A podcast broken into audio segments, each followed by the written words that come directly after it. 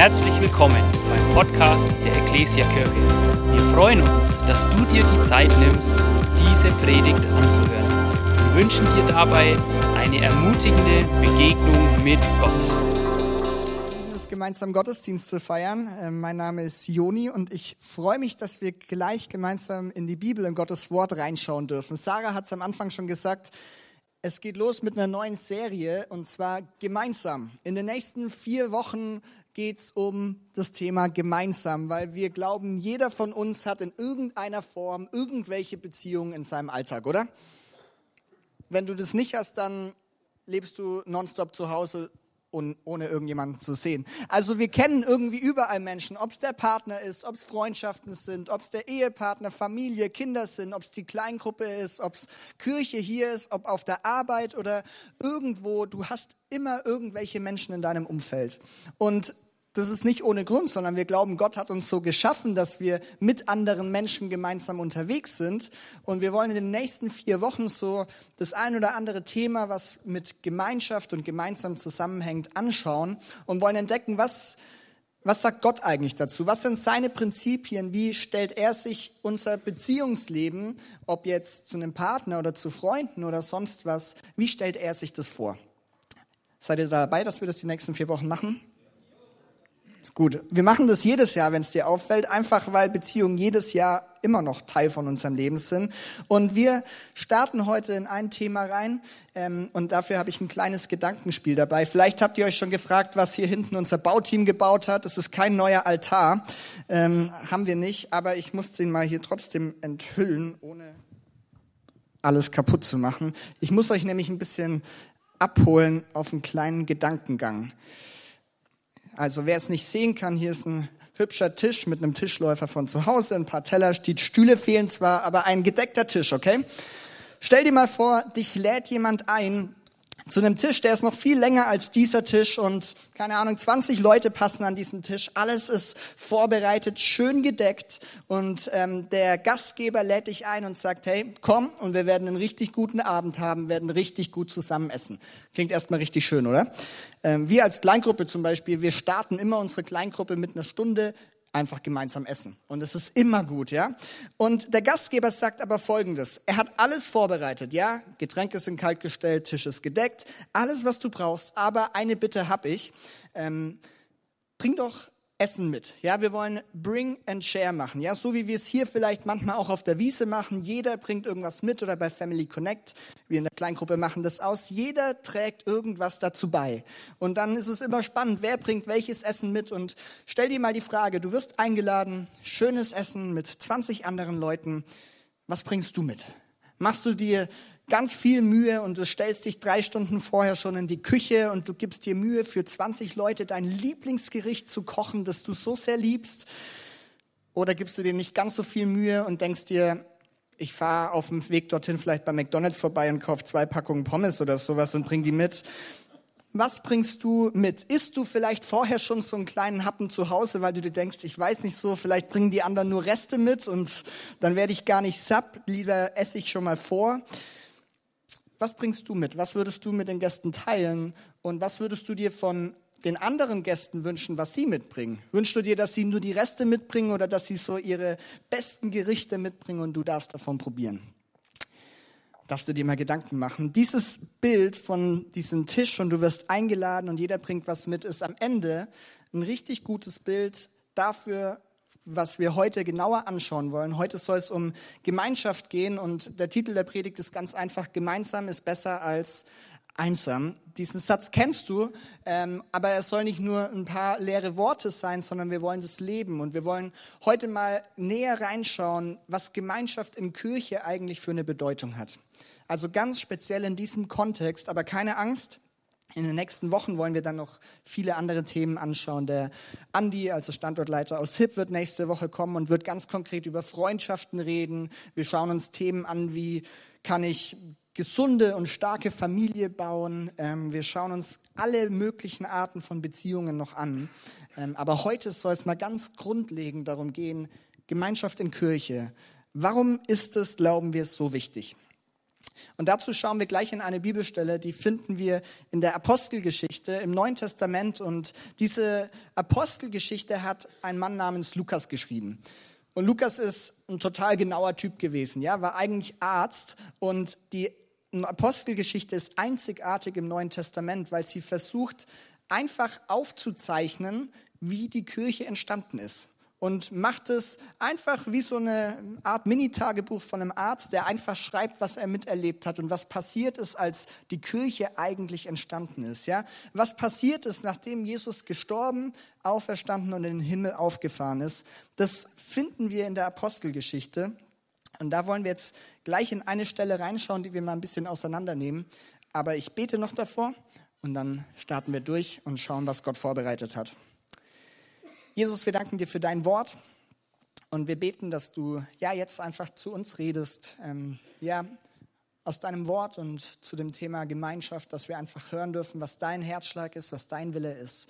Ähm, ich bete, dass du alles, was uns gerade ablenken mag, dass du es ja wegnimmst und dass wir uns voll auf dich ausrichten dürfen. Sprich du heute Morgen. Amen. Seid ihr bereit? Okay, eine Bibelstelle, Apostelgeschichte 2. Ähm, und wir könnten da ganz viele Verse lesen, aber wir starten mal ab Vers 41. Da lesen wir Folgendes. Ich überspringe nämlich ein bisschen was. Da lesen wir, viele nahmen die Botschaft an, die Petrus ihnen verkündete, und ließen sich taufen. Durch Gottes Wirken wuchs die Gemeinde an diesem Tag um etwa 3000 Personen so ein Tag, wenn wir den mal erleben, schön. Oder 3000 Menschen auf einem Schlag plötzlich mehr dazugekommen. Petrus predigt, er erzählt von Jesus und was wir hier schon mal sehen, haben wir im Hinterkopf, die Gemeinde wächst. Ganz viele Menschen kommen dazu. Und dann geht Lukas weiter und er erklärt jetzt, was diese Gemeinde ausgemacht hat, wie das alltägliche Leben aussah und was so die entscheidenden Punkte waren. Und er schreibt in Vers 42, was das Leben der Christen prägte, waren die Lehre, in der die Apostel sie unterwiesen, ihr Zusammenhalt in gegenseitiger Liebe und Hilfsbereitschaft, das Mahl des Herrn und das Gebet. Die Lehre der Apostel, Zusammenhalt oder Gemeinschaft, Mahl des Herrn und das Gebet. Vier Punkte, wo er sagt, die sind ganz entscheidend für die Gemeinde gewesen. Und Lukas, habe ich gesagt, ist ein Arzt gewesen, der war ein kluger Mann, der hat sich viele Gedanken gemacht, was er da schreibt. Und in den nächsten vier Versen nimmt er jetzt genau diese Dinge mal genauer unter die Lupe. Und er schreibt einen Vers zum, zur Lehre oder zu den Aposteln, einen Vers zum Zusammenhalt, einen Vers zum Mahl des Herrn, also dem Abendmahl, und einen Vers zum Gebet. Und die lesen wir jetzt auch noch. Da steht nämlich dann Folgendes. Jedermann in Jerusalem war von einer tiefen Ehrfurcht vor Gott ergriffen. Und durch die Apostel geschahen zahlreiche Wunder und viele außergewöhnliche Dinge. Alle, die an Jesus glaubten, hielten fest zusammen und teilten alles miteinander, was sie besaßen. Sie verkauften sogar Grundstücke und sonstigen Besitz und verteilten den Erlös entsprechend den jeweiligen Bedürfnissen an alle, die in Not Einmütig und mit großer Treue kamen sie Tag für Tag im Tempel zusammen. Außerdem trafen sie sich täglich in ihren Häusern, um miteinander zu essen und das Mahl des Herrn zu feiern. Und ihre Zusammenkünfte waren von überschwänglicher Freude und aufrichtiger Herzlichkeit geprägt. Sie priesen Gott bei allem, was sie taten und standen beim ganzen Volk in hohem Ansehen. Und jeden Tag rettete der Herr weitere Menschen sodass die Gemeinde immer größer wurde. Hey, ein paar Verse, die richtig stark sind, wo wir ganz lange drüber reden könnten. Ich habe am Anfang gesagt, wir merken uns mal, die Gemeinde ist gewachsen, 3000 Menschen kommen dazu. Wie endet Lukas diese Stelle? Er schreibt, und jeden Tag rettet der Herr weitere Menschen, sodass die Gemeinde immer größer wurde. Also Anfang und Ende ist Wachstum von Gemeinde. Das ist der Rahmen, den wir in dieser Bibelstelle finden. Die Gemeinde wächst und das, was innerhalb von diesem Rahmen geschieht, ist die Erklärung von Lukas, warum die Gemeinde wächst. Und er sagt, hey, es gibt verschiedene Punkte, die in Kirche einfach wichtig sind, die dazugehören, die gelebt werden sollen. Und das sind diese vier Sachen, die ich vorher schon genannt habe. Das die Lehre, dass man auf der Lehre steht, was heute für uns Gottes Wort ist, dass wir das Mahl des Herrn, das Abendmahl feiern, dass wir zusammen beten und dass wir in Gemeinschaft unterwegs sind. Und genau diese vier Punkte die zählen heute genauso. Genau diese selben Sachen wollen wir auch heute noch leben. Ja, wir kommen aus einer Zeit im Januar, wo wir ganz viel miteinander gebetet haben, weil wir glauben, dass Gebet einen Unterschied macht, oder? Weil wir erwarten, dass wir damit zu Gott reden können, aber auch Gott hören dürfen. Äh, wir hatten jetzt am Freitagabend ein Treffen mit Leitern in unserer Kirche und da haben wir Siege gefeiert, was Gott so getan hat. Und es ist so schön zu hören, wenn wir irgendwo in irgendeinem Setting beten und es passiert was. Und Gott erhört Gebete, er handelt. Ja? Die Lehre, habe ich schon gesagt, jeden Sonntag schauen wir in Gottes Wort, aber nicht nur das, sondern auch zu Hause wollen wir sein Wort lesen, weil wir glauben, da können wir drauf stehen. Da steckt Wahrheit drin. Und auch das Abendmahl ist etwas, was äh, nicht verloren gehen darf. Jeden mittendrin feiern wir das Abendmahl, um uns zu erinnern, was Jesus für uns getan hat. Und auch ähm, wenn wir in Kleingruppen unterwegs sind, dann tun wir das. Und was eben auch zentral ist, ist die Gemeinschaft. Dieser Zusammenhalt, von dem Lukas hier schreibt, die Gemeinschaft in Kirche ist extrem wichtig für das, was Kirche eigentlich sein soll. Und da äh, werden wir heute einfach mal tiefer einsteigen.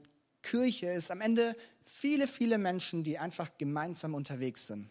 Und ich bin überzeugt und habe es erlebt, dass diese Gemeinschaft kraftvoll ist, das macht etwas mit dir, es tut dir gut, es verändert was und vor allem ist es auch von Gott gewollt. Äh, also er wünscht sich das und da schauen wir jetzt mal rein in drei kurzen Punkten, okay? Seid ihr bei den drei Punkten dabei? Ich habe das Gefühl, wir sind heute noch ein bisschen müde, aber vielleicht werden wir ja irgendwann wach gegen zwölf oder so. Wir starten mal rein und schauen, was, was meint Lukas hier eigentlich, wenn er von Gemeinschaft oder von Zusammenhalt redet. Es gibt da ein Wort im Griechischen, vielleicht hast du das schon mal gehört, dieses Wort heißt Koinonia. Sag mal deinem Nachbarn Koinonia. Schönes Wort, ne? Koinonia, das ist dieses Wort, das hier im Text bei Lukas gebraucht wird, um über diesen Zusammenhalt, über diese Gemeinschaft in der Kirche zu schreiben. Und Koinonia heißt Gemeinschaft, aber noch konkreter heißt es, ähm, es geht um Gemeinschaft mit anderen Menschen, wobei ich aber nicht passiv bleibe, sondern ich habe hier geschrieben, Gemeinschaft durch Teilhabe oder durch Teilnahme, wo ich selber daran teilnehme und irgendwie bin ich daran beteiligt. Ich bleibe nicht außen stehen und schaue anderen zu, wie sie Gemeinschaft leben, sondern ich bin dabei, ich bin mittendrin und lebe diese Gemeinschaft. Weil was Lukas hier eigentlich sagt, als wir diese Verse gelesen haben, äh, ist ganz schön krass weil er schreibt über diese Gemeinschaft, die die Christen erleben. Und dann sagt er, hey, die haben alles miteinander geteilt. Die haben einfach alles miteinander geteilt. Ja, das waren Menschen, die haben sich verpflichtet, im Leben, ihr Leben miteinander zu teilen. Und das hat alles bedeutet. Das hat ihre Zeit bedeutet, das hat ihre Kraft bedeutet, ihre Geduld bestimmt bedeutet, es hat ihre Ressourcen bedeutet, es hat lesen wir, es hat sogar ihr Grundstück und ihr Haus bedeutet, weil sie alles geteilt haben. Und wenn wir diese Art von Gemeinschaft hier von Lukas lesen, dann denken wir uns ziemlich heftig, oder? Ganz schön heftig, was die hier gemacht haben, als die Gemeinde entstanden ist. Und du könntest jetzt vielleicht meinen, ja, Lukas hat da bestimmt nur so eine Momentaufnahme gehabt von einem einzigen Ereignis, wie es irgendwie plötzlich war. Weißt du, wir lesen 3000 Menschen bekehren sich. Da ist man natürlich euphorisch und motiviert und man denkt, jetzt ist Himmel auf Erden. Dann hat man so einen kurzen Höhepunkt, wo alle miteinander unterwegs sind, aber das flacht bestimmt schnell wieder ab. Die Realität ist, dass diese Art von Gemeinschaft nicht nur einmal vorkommt, sondern dass, wenn wir dieses Wort Koinonia in der Bibel im Neuen Testament suchen und anschauen, was bedeutet es und wo kommt es vor, dass du immer wieder Situationen erlebst, wo Menschen in so einem engen Zusammenhalt unterwegs sind. Im Römerbrief gibt es eine Stelle, da wird von Gemeinschaft, von Koinonia geschrieben und es geht darum, dass man die Armut innerhalb der Gemeinde gelindert hat. Und das kostet dich etwas. Im Korintherbrief schreibt Paulus an mehreren Stellen von dieser Gemeinschaft, von Koinonia. Einmal teilen sie ihr Geld miteinander, weil sie die Menschen finanziell unterstützen, die nicht genug Geld hatten. Und an einer anderen Stelle, da teilen sie einfach alle möglichen Ressourcen ganz großzügig, weil sie sagen, hey, wir sind eine Kirche, wir sind eine Familie, wir sind miteinander unterwegs. Das heißt, wir merken, es ist nicht so ein einmaliges Ding, sondern das ist, was Gemeinschaft bedeutet hat. Jeder ist irgendwie dabei und hat was dazu beizutragen. Und jetzt äh, verstehen wir vielleicht das erste Mal, warum dieser Tisch hier steht und was dieser Tisch bedeuten mag, weil Gemeinschaft am Ende sowas ist.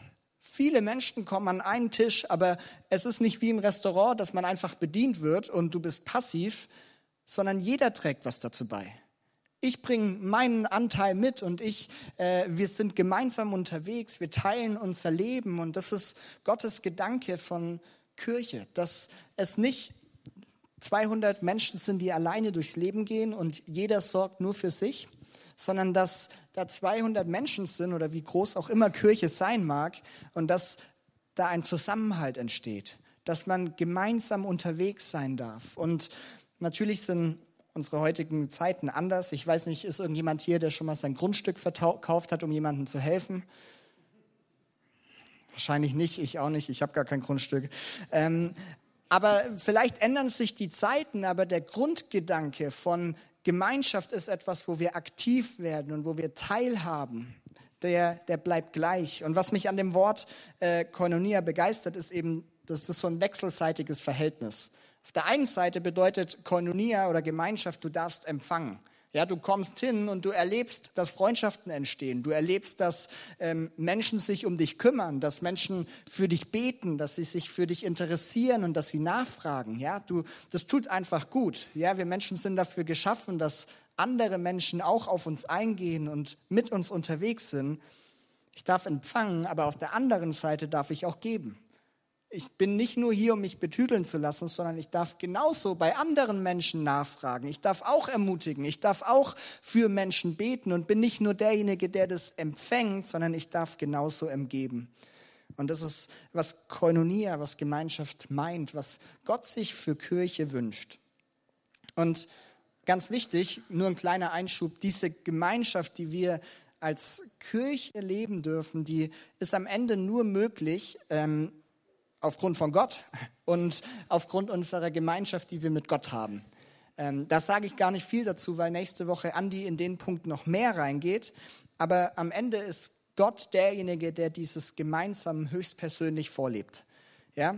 Wir glauben an einen dreieinigen Gott, der Gott der Vater, Sohn und Heiliger Geist ist, der von Anfang an da ist und dieser Gott lebt in seiner Dreieinigkeit schon Gemeinschaft. Ja, der Vater mit dem Sohn, der Sohn mit dem Heiligen Geist und so weiter. Und er lebt es uns vor und zuallererst lädt Gott uns in die Gemeinschaft mit ihm ein.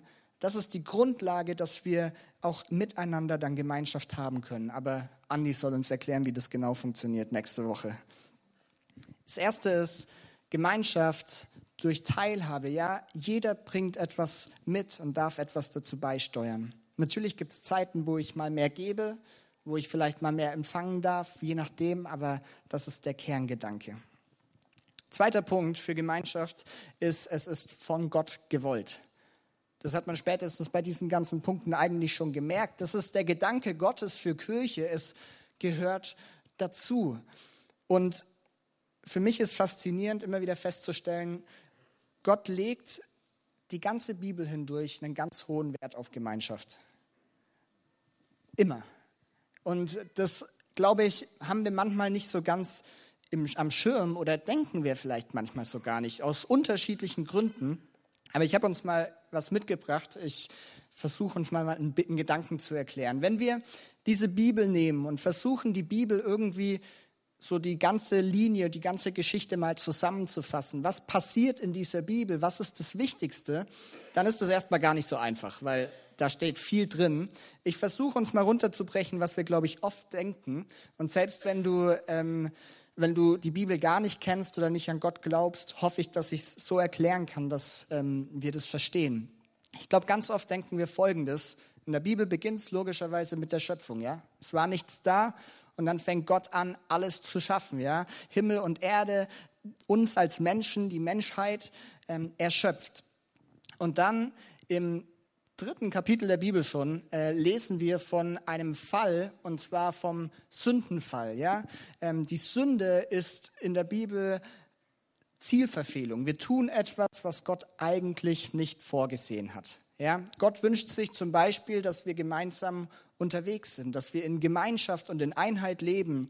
Wenn ich jetzt ähm, Menschen belüge und beleidige und äh, mich von Einheit fernhalte, dann ist das eine Zielverfehlung, weil Gott etwas anderes sich gedacht hat. Und in der Bibel lesen wir von diesem Fall und Sünde kommt in die Welt, trennt Mensch von Gott ähm, und das ist etwas, was sich ganz lange durch die Bibel hindurchzieht. Und irgendwann kommen wir an den Punkt, ich habe mal Erlösung geschrieben, wo wir glauben, Gott hat seinen Sohn auf diese Erde gesandt, um dieses Problem mit diesem Sündenfall zu beseitigen. Er schenkt seinen Sohn, der für deine und meine Schuld stirbt. Er schenkt uns Vergebung und dieser Graben, der zwischen Gott und Mensch entstanden ist, der wird zugedeckt und Beziehung ist wieder möglich. Okay? Schöpfung, Fall und Erlösung. Und das klingt eigentlich doch gut, oder? Das ist doch, was wir in der Bibel auch sehen. Wir könnten noch weiterspinnen und sagen, dass als viertes dann noch Jesus wiederkommen wird und vollendliche oder endliche Wiederherstellung geschieht. Das stimmt. Wir bleiben mal hier. Und ich glaube trotzdem, ein ganz wichtiger Punkt darf bei diesen Gedanken nicht fehlen. Weil Schöpfung, Fall und äh, Erlösung, ich glaube, ein Punkt gehört so halb oder ganz eigentlich mit rein. Und zwar habe ich mal Folgendes gesagt, Schöpfung, Fall, Gemeinschaft und dann Erlösung. Ich glaube, Gemeinschaft in irgendeiner Form hat da einen ganz wichtigen Anteil. Und ich, wir schauen mal, was in der Bibel passiert ist. Wir lesen von diesem Fall und ein paar Kapitel später lesen wir von einem Mann namens Noah. Noah egal ob du christlich aufgewachsen bist oder nicht, kennst ihn vielleicht, Noah und seine Arche, ja. Dieser Mann, der von Gott gesagt bekommt, bau ein riesiges Schiff, egal ob es regnet oder nicht, es hat nicht geregnet, auch wenn nirgends irgendwo Wasser ist, aber bau ein riesiges Schiff, weil du wirst es irgendwann brauchen. Und Noah gottesfürchtiger Mann, der Glauben hat, der macht es einfach mal und irgendwann kommt diese riesige Flut, überschwemmt die Erde mit Wasser und Noah kam mit seiner Familie und mit Tieren in diese Arche und ist sicher geschützt. Und irgendwann, Zeit vergeht, lesen wir, wie die Arche wieder auf Land setzen kann und die Menschen aussteigen. Und was passiert, ist eigentlich, dass Gott so einen, so einen Restart macht. Also er beginnt nochmal von vorne. Er hat gemerkt, das mit diesem Sündenfall, da ist so viel kaputt gegangen und jetzt gehen wir nochmal einen neuen Anlauf. Und was unmittelbar nach der Geschichte von Noah geschieht, ein Kapitel später, ist, dass Gott eine Gemeinschaft formt. Dass es nämlich einen Mann namens Abraham gibt und Gott schließt mit diesem Mann Abraham einen Bund und er sagt, hey, wir machen jetzt eine Gemeinschaft miteinander und du und deine Nachkommen, ihr werdet eine Gemeinschaft sein, eine Familie, ihr werdet mein Volk sein. Und in dieser Gemeinschaft, da habt ihr Beziehung zu mir, ihr habt Beziehung zueinander und in dieser Gemeinschaft will ich mit euch unterwegs sein. Und diese Gemeinschaft finden wir Seite für Seite ab dann in der Bibel. Es geht nicht mehr ohne diese Gemeinschaft. Ich habe euch das mal, ich will euch das mal zeigen. Diese Seiten hier oben, die fast nix sind, das ist die Geschichte, bevor Abrahams Geschichte beginnt. Alles andere ist Gott mit seinem Volk unterwegs. Im Alten Testament das Volk Israel, alle Nachkommen von Abraham. Ab der, dem Neuen Testament, nachdem Jesus äh, in den Himmel aufgefahren ist, das, was wir vorher gelesen haben, seine Kirche. Das heißt, der größte Teil der Bibel ist immer in einem Kontext von Gemeinschaft. Gott hat sich das von Anfang an gedacht. Es ist nicht irgendein nettes Add-on, wenn man sagt, hey, ich fühle mich einsam und ich bräuchte jetzt ein paar Leute, mit mir, die mit mir reden, sondern von Anfang an ist es Gottes Wunsch und Wille, dass Menschen in dieser Gemeinschaft mit ihm, aber auch mit anderen Menschen unterwegs sind. Und natürlich, da kommen wir gleich drauf, die Erlösung ist immer erstmal was zwischen Gott und mir. Aber wir werden merken, es passiert trotzdem in einem Kontext der Gemeinschaft. Es geht nicht ohne.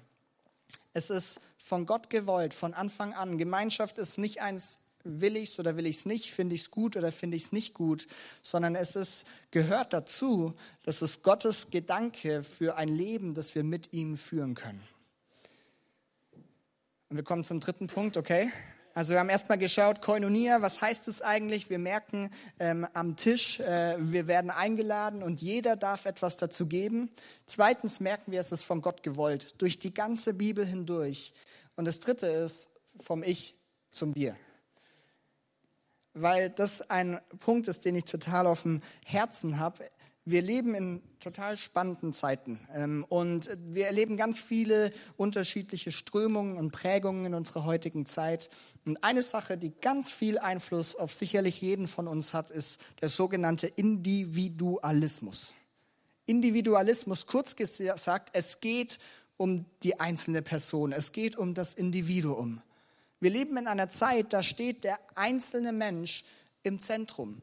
Es geht um mich, es geht um das, was ich will und das, was ich brauche.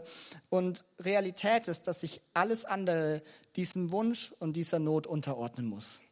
Zuerst komme ich und alles andere kommt irgendwie nachgestellt. Und das hat ganz viele Auswirkungen. Ich habe da meine Abschlussarbeit drüber geschrieben, aber eine Folge, die das auch hat, ist, dass das Kollektiv, also die Gemeinschaft von mehreren Menschen, nach hinten rückt. Es ist nicht mehr so wichtig. Es muss sich unterordnen unter den Wunsch, den ich als einzelne Person, als Individuum habe. Die Gemeinschaft hat nicht mehr so eine große Bedeutung. Und das erleben wir überall, ja. Wenn du in Vereine hineinschaust, dann wirst du merken, Leute fehlen oder Leute, die bereit sind, was äh, zu verantworten, fehlen. Das wirst du in der normalen Gemeinschaft und in Freundschaften leben. Es sind noch nie so viele Menschen einsam gewesen wie wahrscheinlich dies zur Zeit. Ganz viel hängt es mit diesen Entwicklungen zusammen. Und man merkt das, glaube ich, trotzdem auch in Kirche, weil solche Trends nie an Kirche vorübergehen, sondern auch in Kirche hineingehen. Und man hat immer wieder die Gefahr, dass nur noch das Ich betont wird und die Gemeinschaft hinten runterfällt.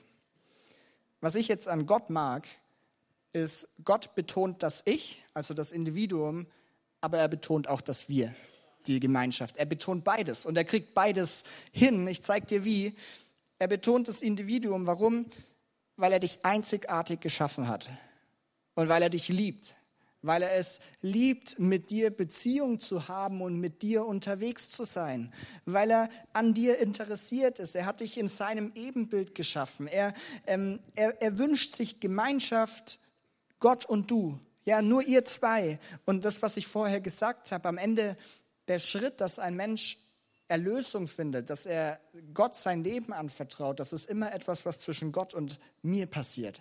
Das ist erstmal eine ganz persönliche, individuelle Sache. Ja?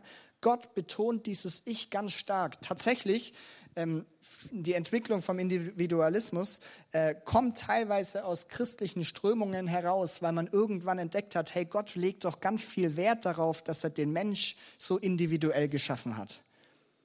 Die Folgen davon sind nicht so gut gewesen, aber der Ursprung war gar nicht schlecht, weil Gott betont es. Aber Gott betont auch das Wir. Er betont auch die Gemeinschaft, das Kollektiv. Und was ich immer wieder feststelle im Neuen Testament, die persönliche Beziehung zu Gott, sie mündet immer in Gemeinschaft. Die persönliche Beziehung zu Gott bleibt nie so alleine irgendwo stehen, sondern der Weg ist immer in eine verbindliche Gemeinschaft von Menschen, die auch an Gott glauben. Das, was im Alten Testament das Volk Israel war, was heute die Kirche ist. Gottes Plan ist immer, dass das Ich zum Wir wird. Das Ich löst sich da nicht auf, aber dass es in dieser Gemeinschaft, in diesem Kollektiv ankommt, einfach weil es uns gut tut.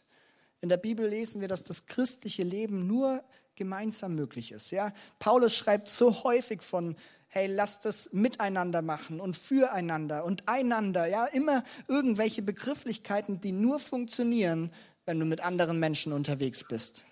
Und wir merken, er betont genauso das Wir.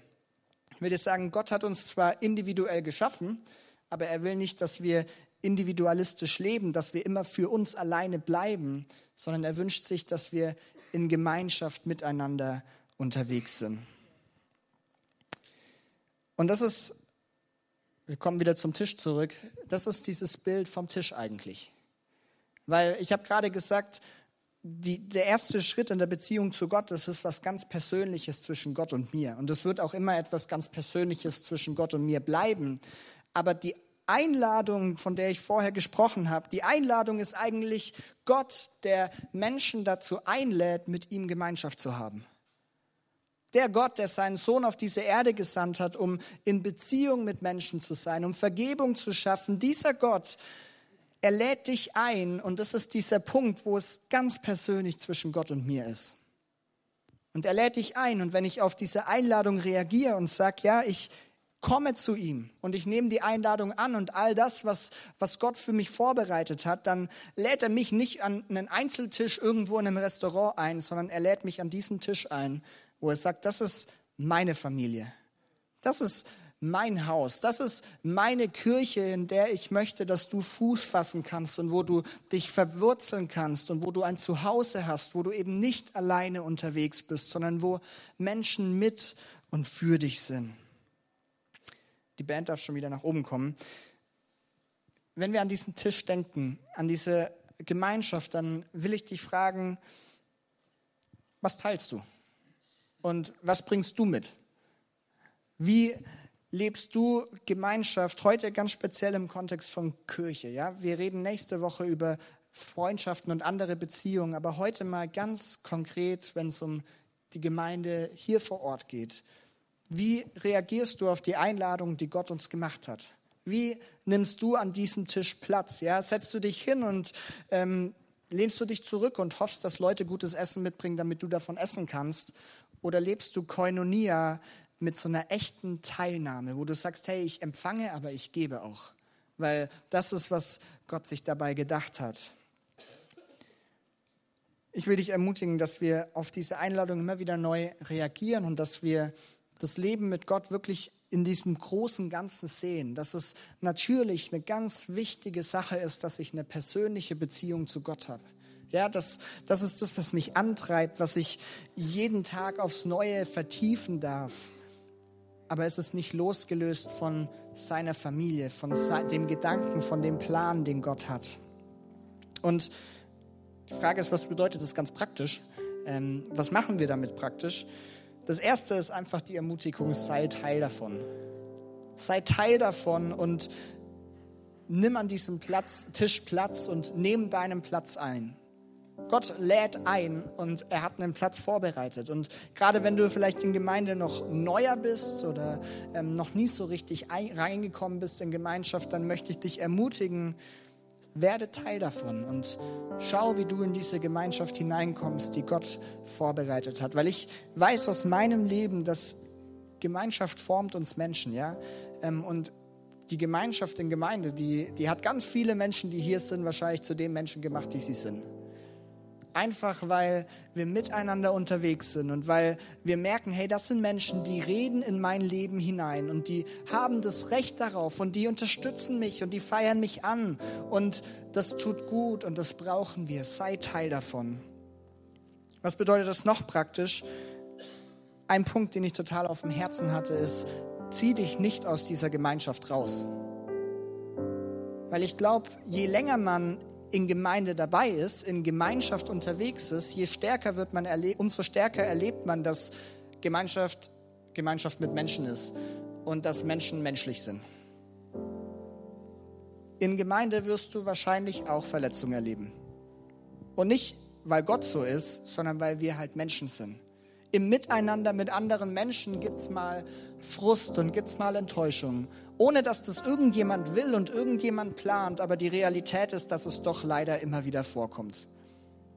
Aber wir sind Gottes Familie, weil wir eigentlich die Fähigkeit haben sollten, auch über Frust und Schmerz hinwegsehen zu können und uns einander vergeben zu können und zu sagen, hey, auch wenn mich das jetzt tierisch nervt, ja, ich hatte auch viele solche Momente wahrscheinlich, trotzdem habe ich die Kraft zu vergeben, weil am Ende weiß ich, es geht nicht nur um mich sondern es geht um das große Ganze, es geht um uns, es geht um seine Familie, um die Gemeinschaft, um die Kirche.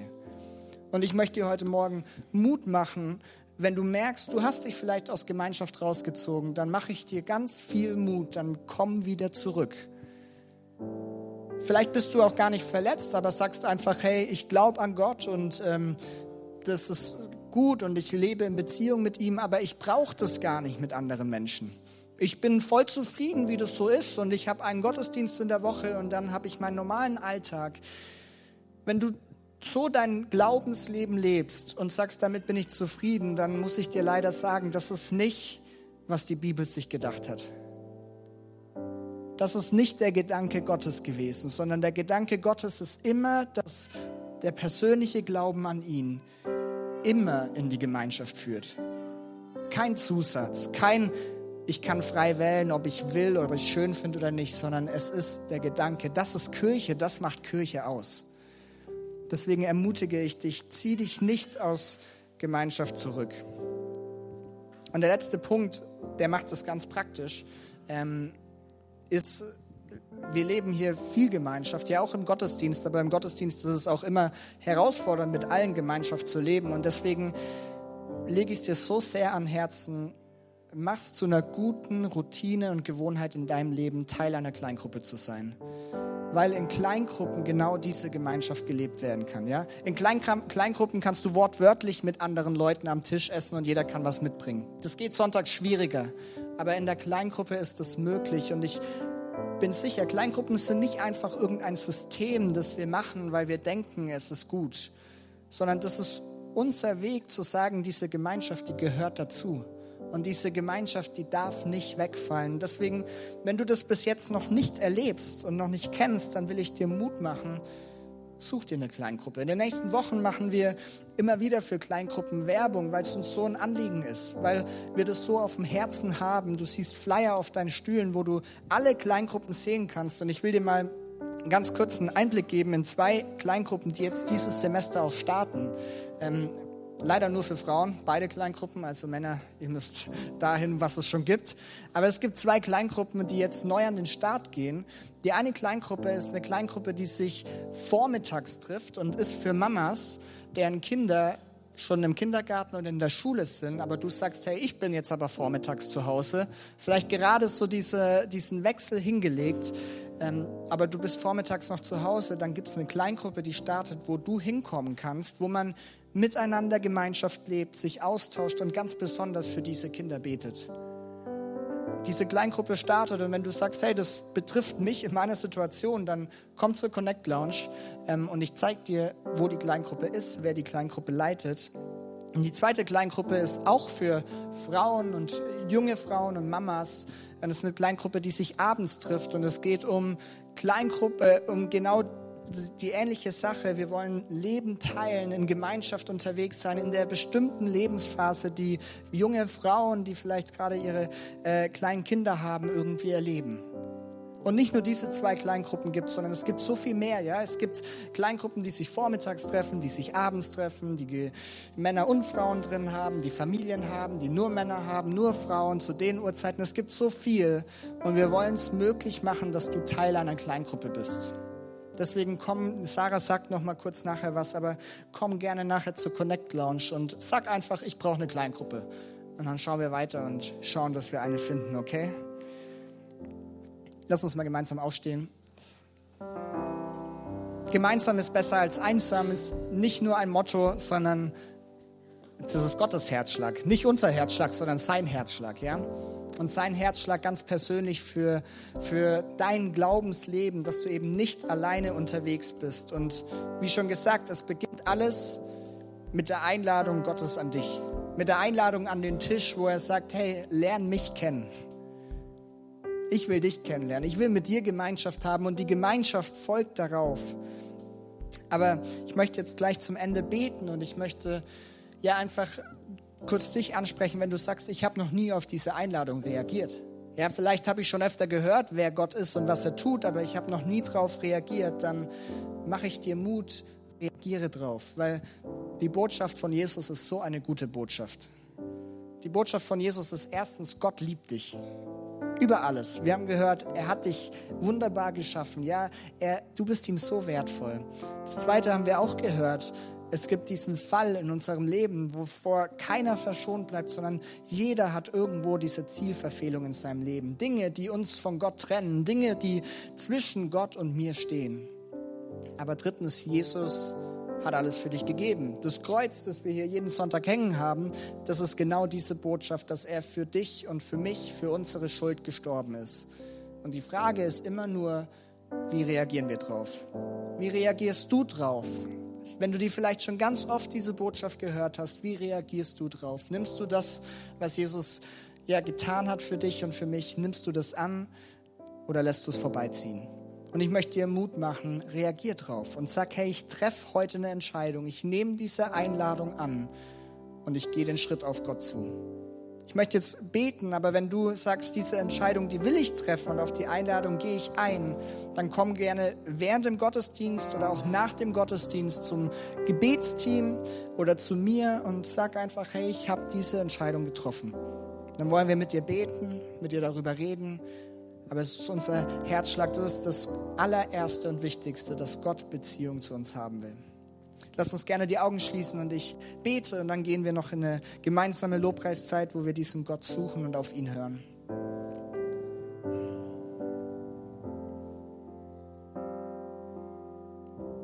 Jesus, wir danken dir, dass du ja uns liebst und dass du es liebst, Gemeinschaft zu uns zu haben. Und wir danken dir für deine Erfindung ja, der Kirche und für all das, was schon so viel länger da ist, dass du es dir wünschst, dass wir nicht alleine, sondern mit anderen Menschen gemeinsam unterwegs sind. Und wir ja, wollen jetzt auch als eine Einheit, als eine Kirche, als eine Gemeinschaft vor dich kommen und dich noch suchen in dieser Zeit. Wir wollen auf deine Stimme hören, weil wir glauben, dass du nicht fern bist, nicht distanziert und unnahbar, sondern ganz im Gegenteil, dass du heute Morgen hier bist und erst durch dich wird diese Gemeinschaft so kraftvoll und so besonders. Und wir laden dich ein, dass du jetzt auch zu uns reden darfst, an unseren Herzen wirken darfst, da wo wir vielleicht Veränderungen und dein Reden brauchen. Wir laden dich ein und wir beten ganz besonders für all die Menschen, die heute vielleicht das erste Mal auf diese Einladung von dir reagieren.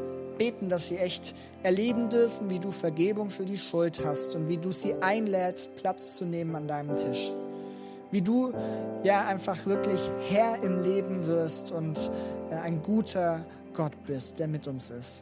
Segne du jetzt die Zeit. Wir wollen auf dich schauen, so wie wir es vorher schon gesungen haben und deinen Namen Jesus groß machen.